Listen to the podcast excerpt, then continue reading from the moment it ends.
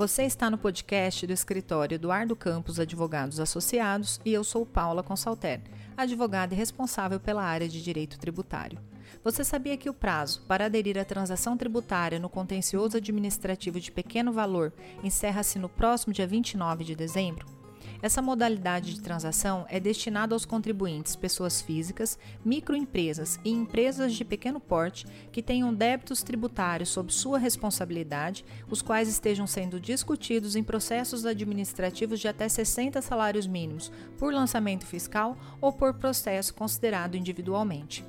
Por meio da adesão à transação, o contribuinte poderá obter redução de até 50% do valor da dívida, que poderá ser paga em até 60 meses. É importante estar atento a esse prazo, a fim de que você, contribuinte, possa regularizar as suas pendências fiscais.